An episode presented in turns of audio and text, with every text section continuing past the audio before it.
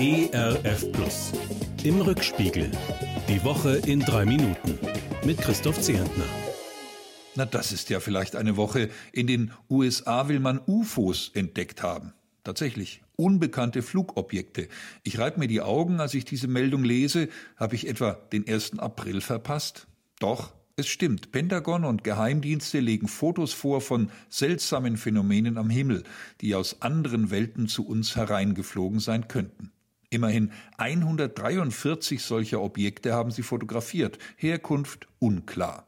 Ein uralter Song von Larry Norman fällt mir ein. In dem Lied UFO singt der Vater des Jesus-Rock, sollte es tatsächlich Leben auf anderen Planeten geben, Jesus wüsste darüber bestens Bescheid.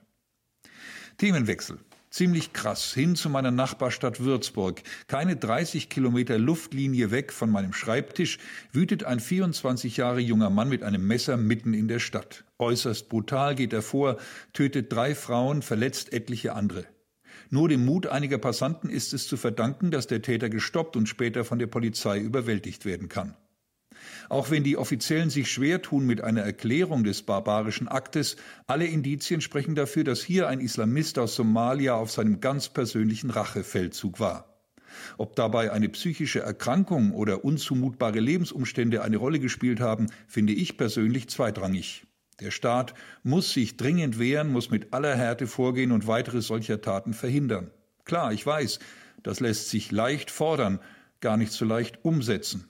Erschwerend kommt hinzu, dass Rechtsradikale die schlimme Tat gerne für ihre ausländerfeindliche Weltsicht instrumentalisieren wollen.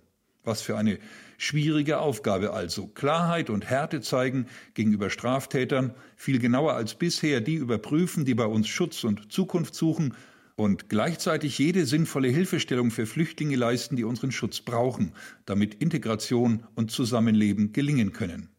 Gegen diese gesellschaftlichen Herausforderungen ist selbst die Quadratur eines Kreises ein Kinderspiel. Da reicht schon der Blick nach Afghanistan. Seit wenigen Tagen ist kein deutscher Soldat mehr am Hindukusch im Einsatz. Fast zwei Jahrzehnte lang versuchte die Bundeswehr dort gemeinsam mit USA und NATO so etwas wie Frieden, Freiheit und eine Entwicklung hin zu demokratischen Verhältnissen zu garantieren. Doch wenn nicht alle Anzeichen täuschen, war diese Mission im Wesentlichen vergeblich. Korruption und Gewalt sind an der Tagesordnung. Die Taliban rücken vor und dürften schon bald wieder das Heft in der Hand haben. Viele weitere Afghanen werden ihr Heil in der Flucht suchen. Ziel Europa, Deutschland. Die brennende Frage bleibt, wie reagieren wir? Die Ära Bundestrainer Jogi Löw ist am Dienstagabend zu Ende gegangen. Viele Fußballfans atmen auf, sehnen den Neuanfang herbei.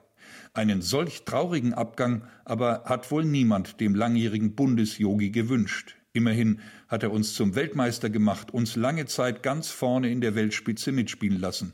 Das sollten wir nicht vergessen angesichts der letzten eher missglückten Jahre seiner Amtszeit.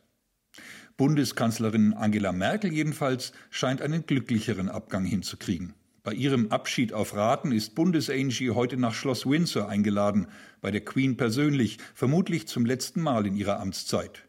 Wie Elizabeth II. wohl den Abschied der Kanzlerin aus Deutschland kommentieren wird?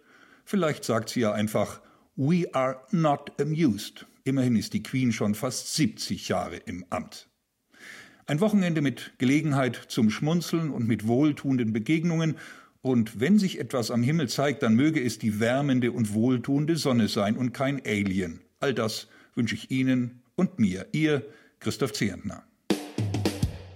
Im Rückspiegel. Auch in der Audiothek oder als Podcast auf erfplus.de. ERF Plus. Gutes im Radio.